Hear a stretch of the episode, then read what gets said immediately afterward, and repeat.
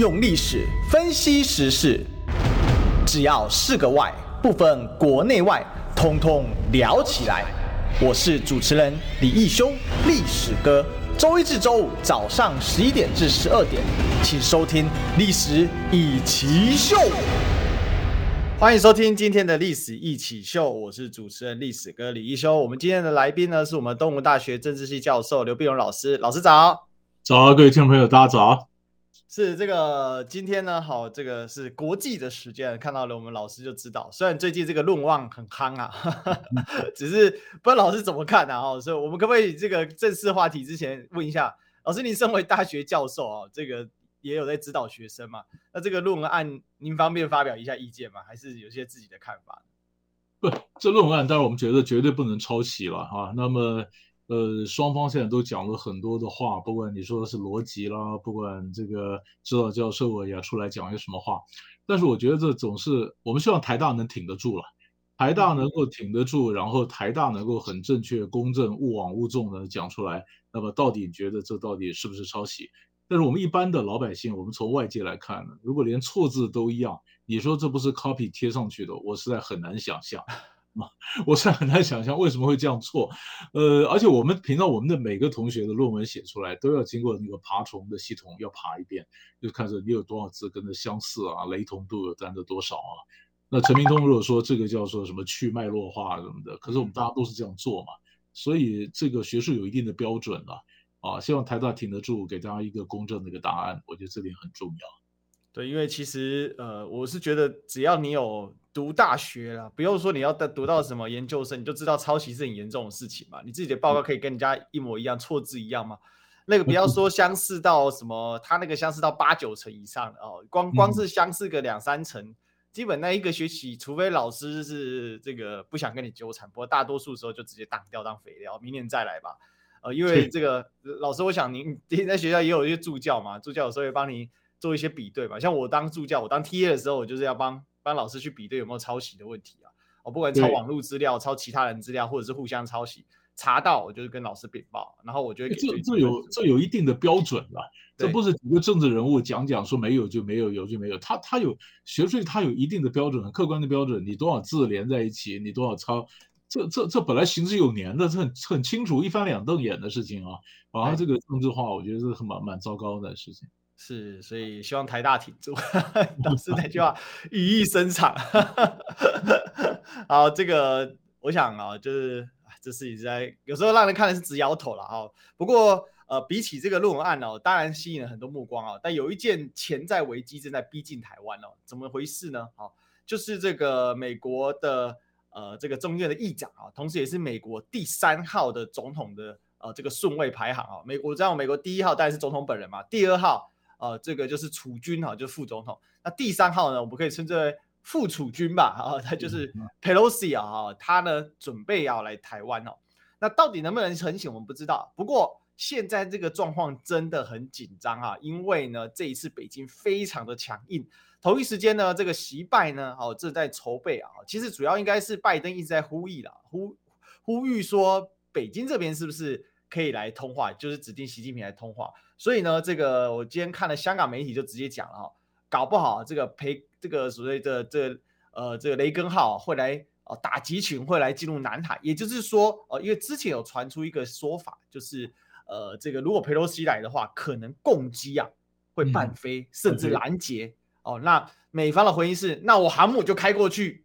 哇塞，老师这个这个这样玩下去这不得了，这核大国之间是这样子玩玩这游戏的吗？那那我们。该不会台海真的会会会有这个军事对峙，甚至擦枪走火可能性？感觉很严重哎、所以这现在大家不断放话，说那雷根号，我刚看到这个媒体，雷根号已经出发了嘛，他这个就往往往北往北走嘛。那你说雷根号打航空母舰打击群，他过来，他过来，然后。然后你说，呃，大陆也放话，你说半飞半飞，那么米利将军呢？美国参谋处长联席会主席米利将军也讲，他说真的这样子，你想想看，如果美国的军方连他的众议院的议长都没办法保护的话，那以后美国讲的什么样的军事承诺还有人会相信？嗯，对吧？所以他当然也要表示，要表示要要做嘛。那中共的也讲说，我的话讲到这种地步了，那到时候我如果没有没有兑现。啊，我都讲说怎么威胁我的军事一定会有行动。哦，如果讲了到时候没有行动，那人家不是把中国看扁了吗？所以当大家都剑拔弩张的时候呢，你你你你不晓得这几面，我我每次看到佩洛西的访问的事情，你就看到白宫怎么讲，呃，中国大陆怎么反应，安全单位怎么讲，军方怎么讲，那我们台湾能讲什么？嗯，台湾能讲什么？我们只有非常小心谨慎的做好我们的汉光演习，我们这个我们根本没办法讲什么。你你你说讲半天。就讲说你你这样子真的对台湾有帮助吗？你对台湾有利益利益有帮助吗？啊，你讲的都是你们几个大国之间打来打去，你有没有问一下我们的意见呢？啊，所以所以这个就是我们作为一个小国的一个悲哀了。我觉得在这边被当那那那有可能婉拒这个裴洛西来，因为我我我想请教老师，就是裴洛西来到底主要目的是什么？也非他来不可嘛，就是有什么样的事情是一定要裴洛西本身来，然后。是反而创造了一个人为性的创造了一个台海升温的一个空间跟可能性，这样子是不能不能降低这个危机吗？对，因为毕竟毕竟我觉得中美之间对佩洛西身份的认定是落差非常非常大的，对，非常非常大，非常非常大，所以这是一个很好的问题。那事实上，连美国的学者都讲说，佩洛西这次来他的目的到底什么？Foreign Affairs 上面呃就讲说就是呃 Foreign Policy 的就讲说呃不清楚。连美国人都讲你不清楚，你到底来干什么啊？那什么？那当然一种说法就是，呃，佩洛西他也老太太要，那么他要就拉拉抬这个民主党的选情嘛。那你说很多民主党选情不好，那么今天我来表示，呃，争呃争取一些呃抗中挺台的这些这些这些票嘛啊？那可是需不需要一定要完成这样的，或者顺道来一下？呃，比如你参加安倍的葬礼，你怎么样的顺道来到台湾，是不是这样？是非要他来不可？美国国内也有辩论啊。美国人，那中国大陆呢？其实他也在讲，你你你说这里面最最大意思就是，白宫不断强调一个中国政策没有改变，裴洛西也强调一个中国政策没有改变啊。那么呃，白宫呢也告诉中国大陆讲说，其实呃这个。呃，你说白宫去限制国会议长、众议院议长就管他的外交行动，不可能嘛？他怎么会听白宫的呢？这是三权分立，他不可能听白宫的嘛？那你说中国大陆内部呢？他有的就认定说你们是唱双簧嘛，你是阴谋论嘛？他有一派是这样认定。那你说中国大陆没有懂美国的人吗？当然也有啦，他也知道中国大陆的很多学者，美国通有很多像留美的人那么多，你也知道白宫是没办法管得住佩洛西的。但是那些和主流意见不同的中国大陆内部的知识分子意见，他出得来吗？啊，或者美国这边的跟这意见剑拔弩张的时候有不同意见出得来吗？所以现在很多就也也有人，所以也有人就分析，哎，大陆讲的话，其实中中共中共的整个反应的强度，完全是习近平在控制。那习近平在控制，他准备给你强到多少地步？是什么人讲什么话？什么时候？什么层级？讲到什么字？怎么多强？那也有人讲说，如果不是习近平在控制的话呢？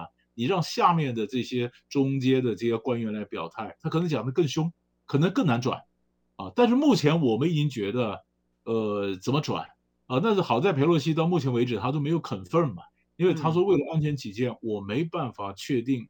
就是不能够告诉你，明确告诉你我的行程嘛，对吧？就好像那到底你说这个拜登跟习近平到底要不要通话？到底通话会不会谈这个事情？那这美国这边说了要通话，但是那这个大陆那边也没有确认呐。所以每一个都是维持了各种不同的可能性。所以在背后，就我们在讲话的这一刻，背后的下棋啊，各种绞尽，我觉得还是还非常多。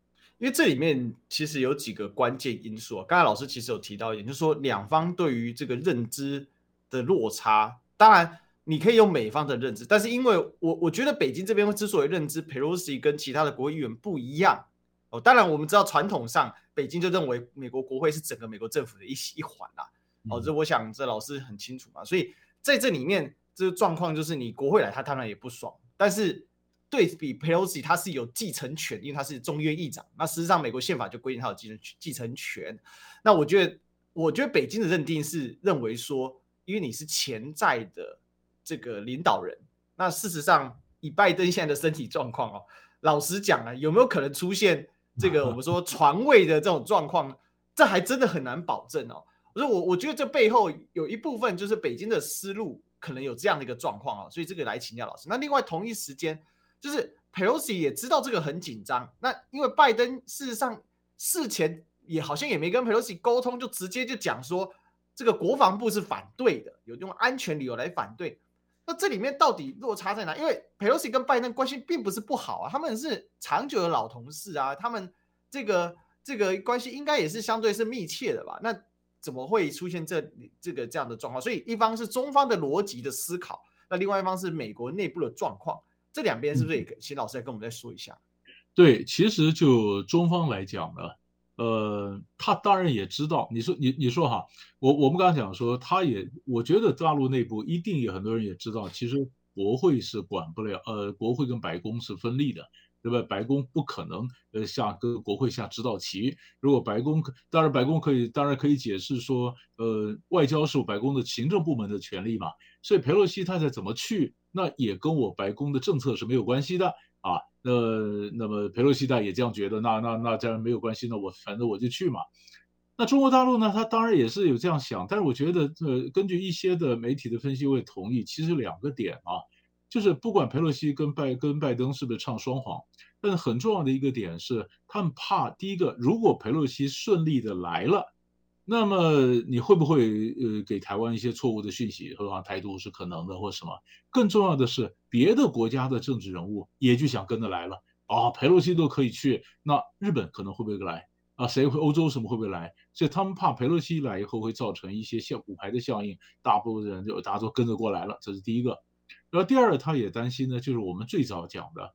你说，呃，雷根号航空母舰打击群进到进到台海来，然后呢，飞机不管是伴飞什么，那他们中国大陆的讲法就是，你看，因为佩洛西来，是军方加强了他在南海的军事活动，因为以保护佩洛西为名，他加强了在这边的驻军，在这边的军事部署。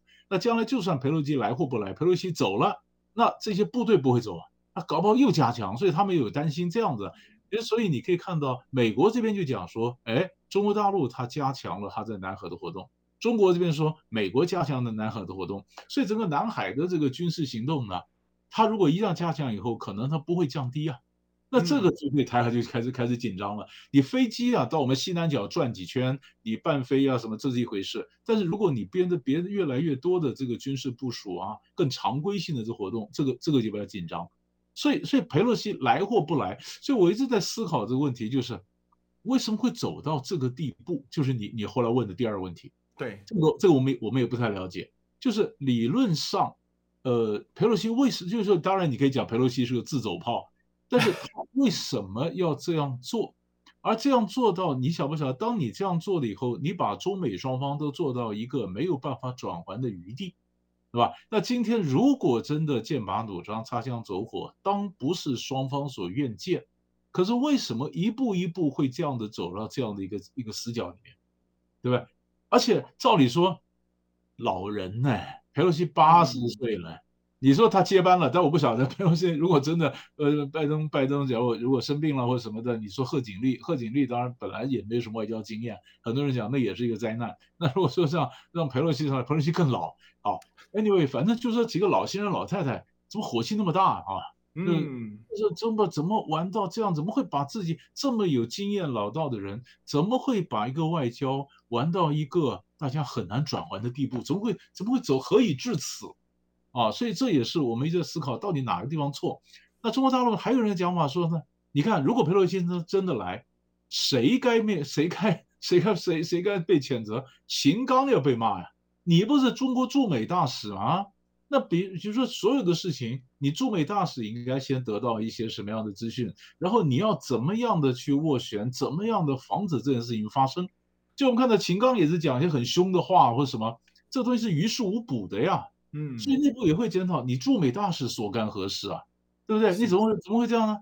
对不对？那所以所以如果这件不管发生不发生，就算今天在危机紧急的紧要关头，然后大家决定叫停，或者佩洛西说我因为为大局着想，我暂时不去了。但是每一个事情都让很多人紧绷。当这种大国这样的紧绷时候，你从来没有看到说台湾的汉光演习啊什么演习，在媒体都大大幅的报道，大报道。我们常常讲演习就演习嘛。但是媒体大幅报道说，你看看这台湾的演习，就从来没有一次我们年度的演习跟国际情势贴得这么近的啊，而且好像又特别的紧张，就搞得整个情势就变得很紧张，就搞得我们大家都觉得那那下一步该怎么做？而且我们作为一个当事国之一，对吧？而我们居然对这个局势完全没有智慧的余地，这这也是也是我们很可悲的一个地方。是因为这里面老老师提到好几个关键，我们一个个来爬梳，那把这个事情给理清楚。第一个，刚刚老师提到秦刚的事情，秦刚是直接就讲说，倘如有人试图将台湾从中国分裂出去啊，那中国军队必将采取坚决措施哦。那这个感觉比较像军方的发言，但是他以一个驻美大使这样发言，代表说这件事情北京的底线是踩得非常的死的。那我我想这就等于说，刚才老师有提到说怎么怎么，大家老先生老太太这个脾气都很大。那照这样玩下去，事实上就是我知道下这一注下去我没有空间了，嗯，但是我还是要下。现在感觉有点这样的味道在，因为雷根号都开进来了，那会不会有第二艘开进来？那第当然第二个就是，那你要开在哪？你是在你是在西太平洋，也是台湾东侧呢？菲律宾海呢？还是你是？在这个台湾海峡呢，当然很多人说现在可能呃随着这个中国军事实力的增强哦，事实上要进台湾海峡的机会是不高，因为没有什么腹地嘛。哦，那如果说真的是军事对峙，事实上那是置航空母舰于一个危险之中啦。因为我们知道这个所谓的东风飞弹的这个覆盖的范围，其实二十一 D 它的覆盖范围其实是很很明确的。所以这边我就想要再进一步来跟老师问一下，就是说美方难道不知道中方的逻辑吗？他对于这个 Pelosi 的理解，因为我们常常讲说，大家要去理解美国的逻辑。可是因为事实上，在这个呃阿拉斯加会谈之后，中方对美方的态度很明确的一个改变，就是我们就是平等的。你要我理解你，同时你得理解我，否则我们就别谈。那大家就是分歧，那分歧要管管控分歧嘛。那谈了这么多管控分歧，一下我们这也谈过，一下在卢森堡见面，一下在哪里见面，啊，见了好多好多的面，然后这个。呃，一天到晚这个说这这个是苏利文哦，然后这个呃国务卿，然后到处呃这个跟跟这个这个中方的这个比如说杨洁篪啊，这个大家见来见去聊聊去，其实都是不要说老朋友，但是老对手肯定是的吧？哈，就像这个这个司马仲达跟这个诸诸葛孔明一样那种感觉了。那那可是总是要理解，如果说你先理解这个逻辑，那就不能这样下这个棋。我我我我意思说，这个落差到底是在哪里？所以这是刚刚我们讲说，只是中美之间呢，他们互相给了一些清单，画了一些红线，但是也讲了一些护栏嘛，对不对？啊，就我们看杨洁篪和这个呃，你说和布林和不和这苏利文或者布林肯跟王毅啊各种见面，那都讲了就是就护栏嘛，那是行政部门，行政部门。那行政部门呢？但是呃，立法部门呢？你说这这个这个这个国会呢？呃，这不受不受，就说不受你的节制嘛。国会有他自己的想法，啊，国会的想法，所以所以这为什么会变成变成这种情形？好，那我们现在就讲说，你看你看这个，刚刚你谈到说两岸呃或者他们的军事方啊，这这个军事的一个这个对峙，你看这个大陆媒体或者看凤凰啊，凤凰的媒体呢，他就他就讲说，把这个他们居然可以画得那么细啊，就是如果裴洛西要到呃台湾，那他是怎么走？哪一条航线，每一条都画出来啊！它是直飞哪里加油？它是到到这么夏威夷，然后再怎么走啊？怎么样是对美国比较有底气？不会好像是很很孬？这中间怎么走？好，那每一条的东西不管怎么画，都会进到中国的东海的防空识别区。嗯，那进到东海识别区，所以他说，那他们不就就派他们的战机怎么样去伴飞？啊，那你说，你说大陆的媒体或者香港的媒体把每一条呃怎么飞，然后他可能怎么走，那中国可能在哪里拦截，他的十八般武十八套剧本全给你画出来了。那画出来，那美国美国人也不是吃素的，美国人看那你怎么办飞？那我的飞机是怎么来，或者怎么样？所以到现现在呢，其实我觉得很有趣的地方就是纸上谈兵的阶段。这样谈兵，所以你看，那每一条路线怎么画，然后我怎么拦，那美国这边我怎么走，那美国也可以画出来说，你如果怎么拦，我就怎么走，对不对？那就好像两两边对峙之前，我们先纸上谈兵，然后画一画，画画。那画一画，如果大家觉得说这样下去是僵局，是碰撞，那这样呢，我们就就就不要把它当，不要真的来玩玩这一趟嘛，因为每一趟都已经算好的嘛，对吧？那算好，那而且我们也在看呢，你你看这个事情啊。中国大陆，你说像杨洁篪，呃，不是或者这个你讲秦刚很凶，或者你说赵立坚，或者谁或怎么怎么讲话，怎么多凶多凶，呃，外交部发言人嘛，他们反正战狼外交凶得不得了，是吧？哈，但是但是他都是骂美国，不是骂台湾，因为他发现，在台湾这个事情，我们很被动啊，我们被动，所以我所以所以其实大家都在测试，但也有一些学者分析，我也同意，美国这样做呢，其实也在测试中国的战略定力。对吧？嗯，那中国中国也在测试美国，可是你忘了，美国测试中国的战略定力，中国在测试美国的的底线到哪里？其实这也在考台湾的战略定力啊。我们我们也我们也必须守得住。我们不是战战略脑死吗？我都没反应的，国际到现在一句话都不敢吭啊。但是国际媒体已经报道翻掉了，这几天翻，不管新加坡、香港或者是华人圈比较重要的国际媒体，基本上。都都报的很大，更别说对岸的媒体，那更是铺天盖地的讨论的这个，就像刚才老师您说的，都已经细到每一条像像是那个两个高手在对战的时候，那个意念之战，两个都手叉腰在那边没有动，但是那个意念已经交战千百回了。我跟你讲，我已经破你的招式，你有种你可以看看。那美国说，我就是可能会飞，而且我船会这样进来。那我们好像完全。置之事外，虽然我知道论文案跟这个球场案很重要，但是总要有一些版面讨论这些事。没有版面啊，老师。我我我我我觉得我们政府也很可怜了，就是我们到底能说欢迎还是不欢迎，对不对？这关键，这关键。你你你你这样说他裴洛西是挺台的啊，是。那你你这样讲说不欢迎，老师，关键是什么了？我们要欢迎广告，等下回来把这个关键说清楚。我们进广告。哎。这个小编进广告，呃，我我不知道小这个，啊，小编可能还还没回来哦。那不过我想啊，就是因为这件事情，等一下我们要好好的来爬梳一下，因为这这里面一些关键在哪里？就是说，这个这个接下来的这个对峙在里面这个互动，台湾现在就感觉起来很尴尬了，要要上不上，要下不下的哦，就变成说，哎，他到底到底要用什么样的态度去面对这个？因为其实我们聊了很久，我们还是不知道裴洛西到底来台湾要做什么。那既然小编不想我们进广告，我们就让老师把这一段讲完好了。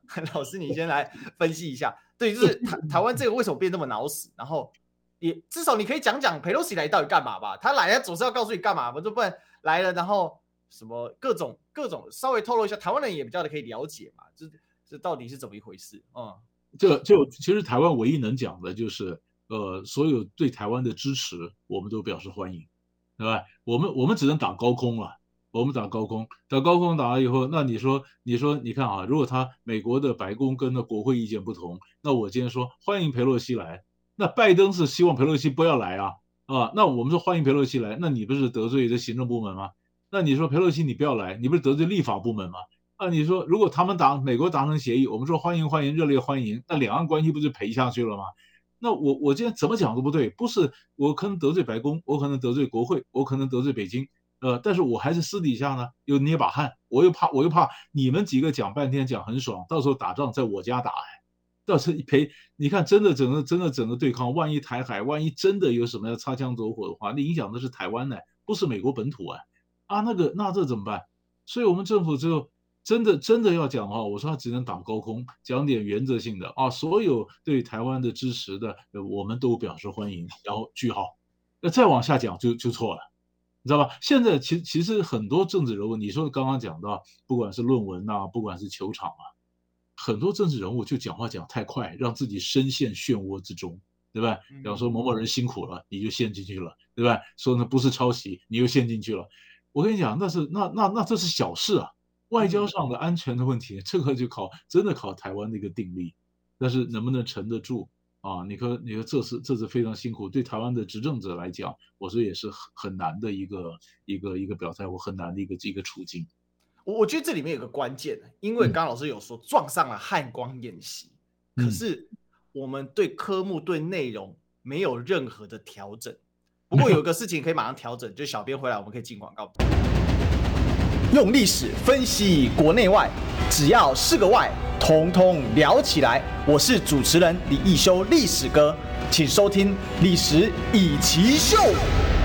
欢迎回来，《历史一起秀》的现场，我是主持人历史哥李易修。我们今天的现场来宾是我们的东吴大学教授刘必荣老师，老师早。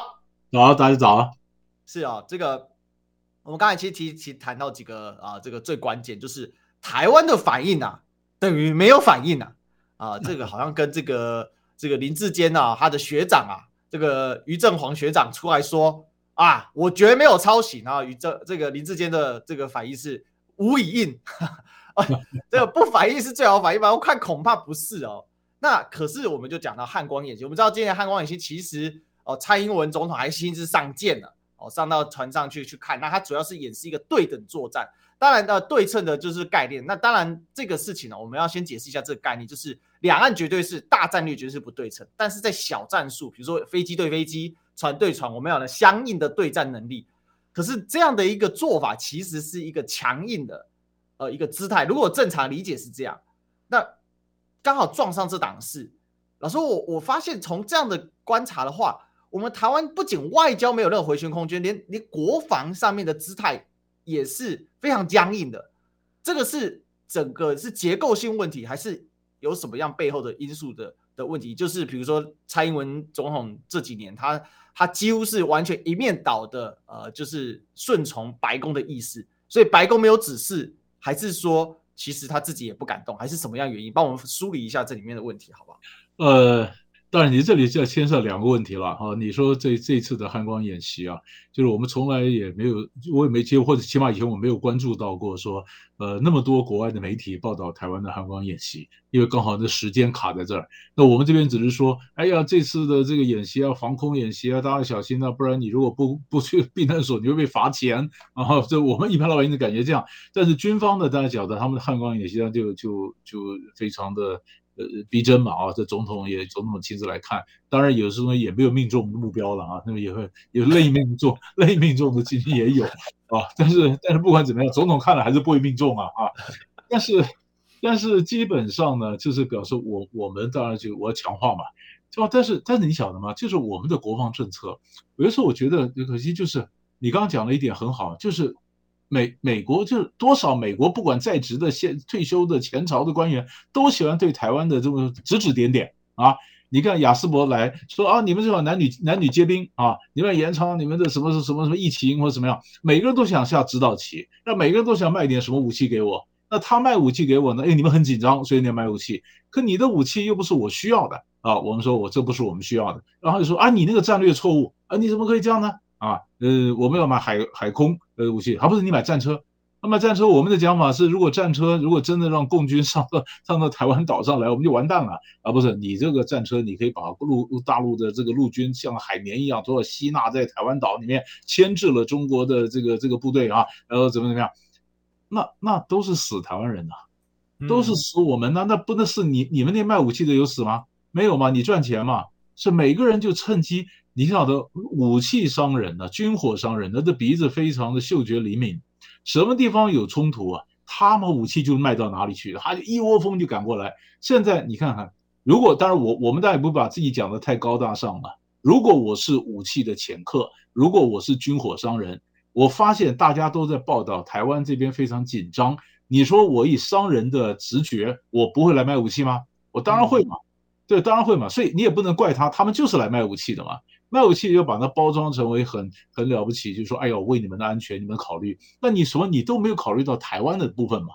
然后大批人来，那当然我们的军方也要在挑嘛，哪些我可以买，哪些我要说 no。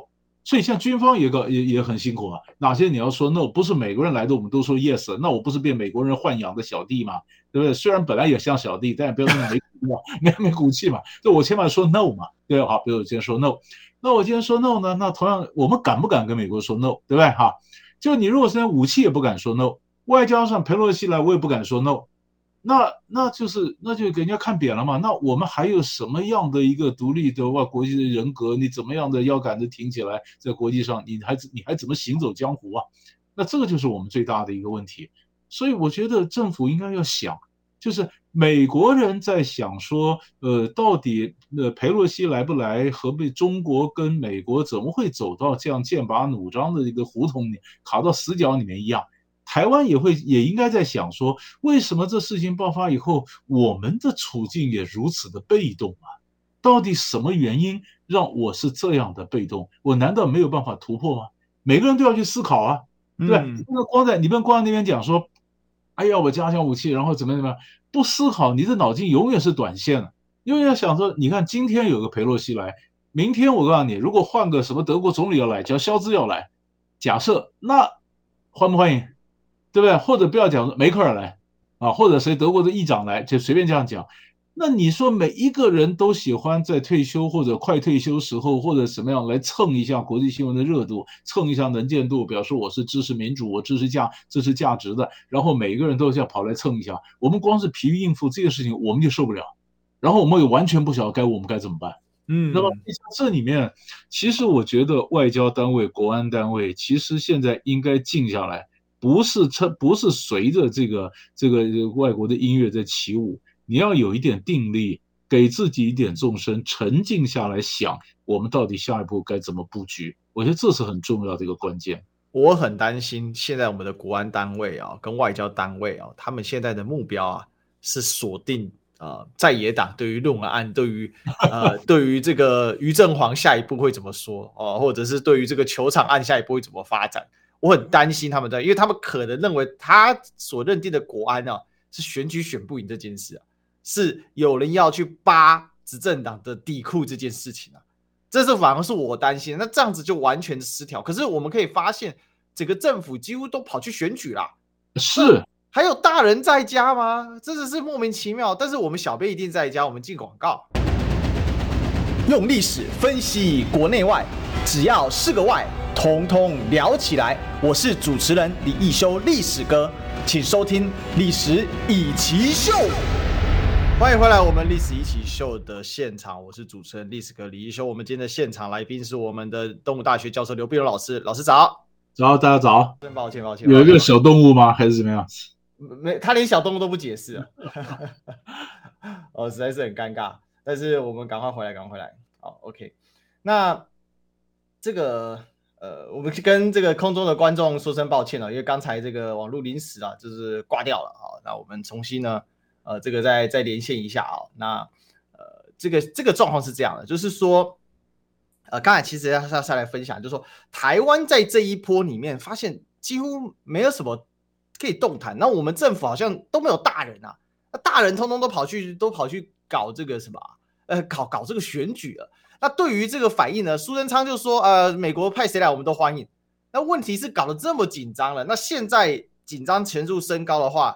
接下来反应就会直接反映在股市上，会直接反映在是物价的往上走。因为这一次的状况真的是跟之前不太一样，所以老师我我可不可以这么说？其实现在台湾几乎没有办法有做什么反应，可以说是这六年多以来蔡英文政府长长期实施完全对美国实施一面倒的外交策略的一个苦果。我可不可以这么讲？对，因为。因为蔡英文总统本来也讲说，呃，我们不是棋，我们不是棋子，他说我们是棋手啊。我我心想，胡说八道，我们当然是棋子。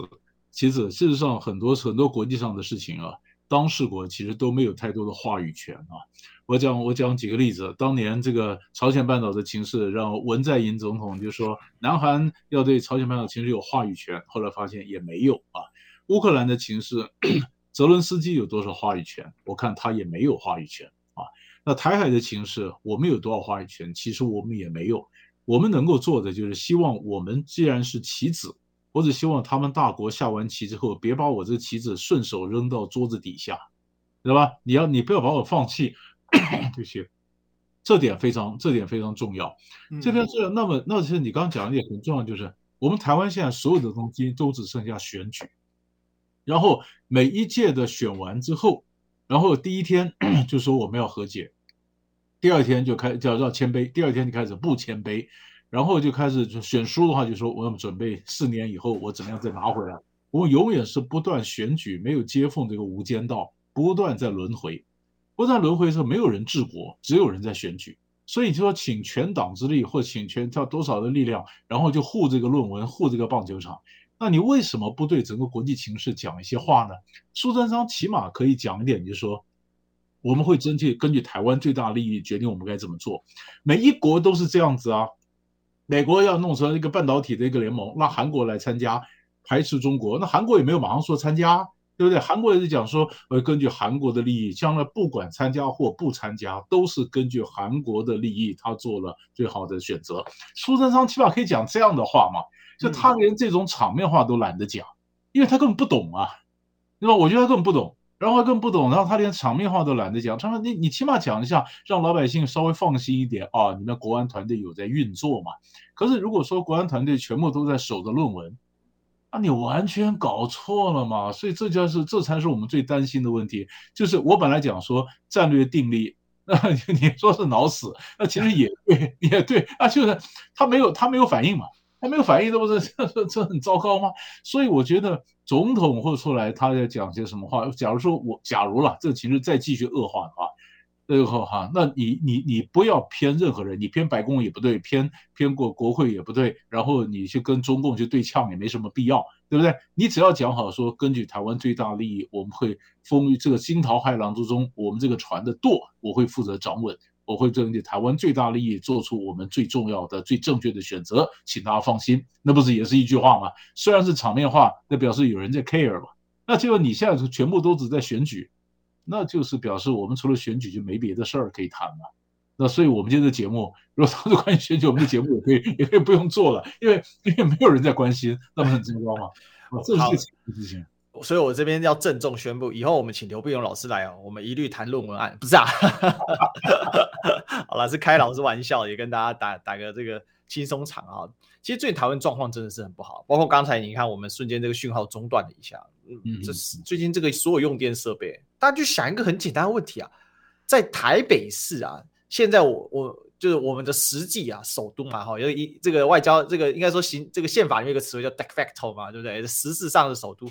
台北里面的中山区，中山区是中华民国的缔造者孙中山命名的，结果他可以一个礼拜停两次电，这这么这么荒谬的事情，就等于你首都中的最精华区嘛。台我们都知道台北中中山中正大安就大概是最最精华地地区了，而且这是各种机关云集的地方，可是照样就是代表说整个国事糜烂至此哦，用古人的说法叫国事糜烂至此，可是。没有人在关心。其实刚才老师讲的非常的好，大家都跑去苏贞昌连个场面话都不讲。我认为啦，哈，他根本没有底气，也没有胆色。他的胆色都在对谁？都在怼蒋万安哦，都在怼这些在野党的这个这个立法委员哦，怼这一些他的政敌啊。他没有，他没有在 care 说这台些台湾这些怎么样。而且我觉得进一步，我一定要跟老师请教这个问题。我现在很担心的是一个点是。民进党在不管是在二零一四年的所谓的反送中太阳花事件当，呃，不是当时不是反正是太阳花事件，其实是吃抗中保台。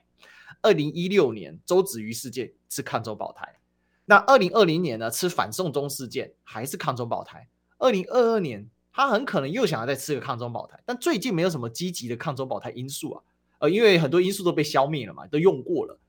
那可是我看到他在整个县市长提名的时候，蔡英文党主席的致辞啊，后面放的是安倍的大遗照啊，这是让人家觉得非常的 shock，连绿媒自己都不好意思截图那一张。可是他前面几句，他就类似就是我们呢是秉承着安倍的遗旨，要来讲自由民主。那我们都知道，抗中保台跟亲日亲美其实是一体两面。因为你要抗中保台，你就要亲日亲美嘛。你亲日亲美，其实就是为了要抗中保台。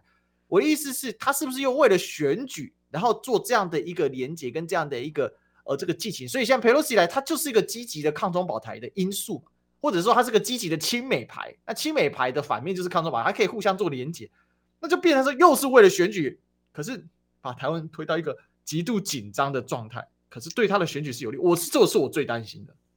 对，这这其实民进党他这个所以讲的话呢，他有一个创造一个，你说认知作战就是认知作战，抗中保台这四个字其实不必连在一起，也就是保台不必然要抗中，你你而且抗中不见得能够保台，所以抗中跟保台是两件事，两件事。那结果他就把他的认知作战把它连在一起，你说我保台，我难道有各种的战略？我有很多的战略。对不对？那我今天如果我不喜欢，我不喜欢共产党，那事实上我有很多种方法。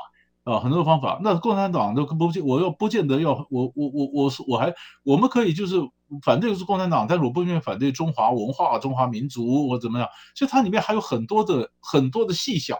抗中保台把事情太简化，太简化。其实你刚刚讲的也很正确，就是我每一次看到选举的时候呢，民进党永远是几十年前的老梗，永远就是讨省级的问题，讨抗中保台。每一次他讲出来，我的胃就痛一下，我说。你难道没有新的东西可以讲吗？过去国民党是威权的时候，你可以讲说批评国民党什么的。你都执政那么久了，你还在批评国民党，还这样这样的东西？你批评在野党，你你有有没有出息嘛？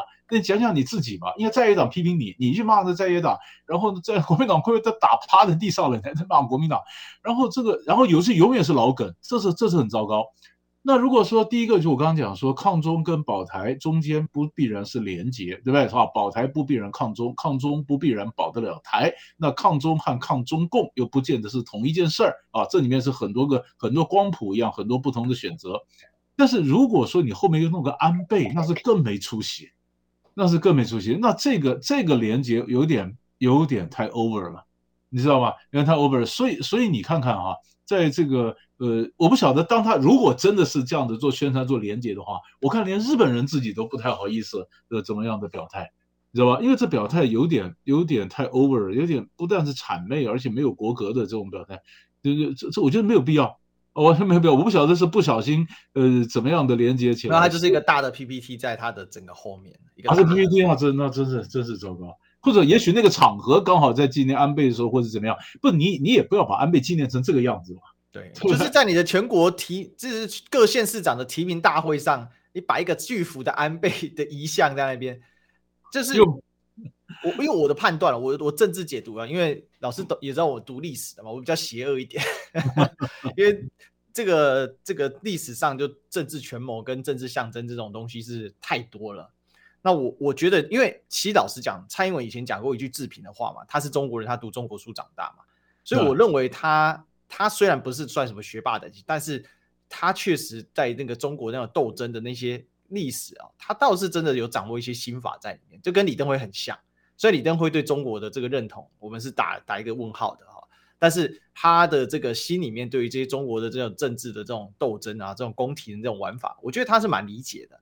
所以他把那个画像端出来，他是绝对的政治意义啊，他绝对的政治，因为今天蔡英文讲任何话，我相信老师已经同意，不管是稿件、脸书的发文哦，或者是他的社群媒体的发文，一定都是蔡英文亲自有看过的，因为他很重视那些用字跟那一些稿件，所以他只要一脱稿，他就不知道怎么讲话了。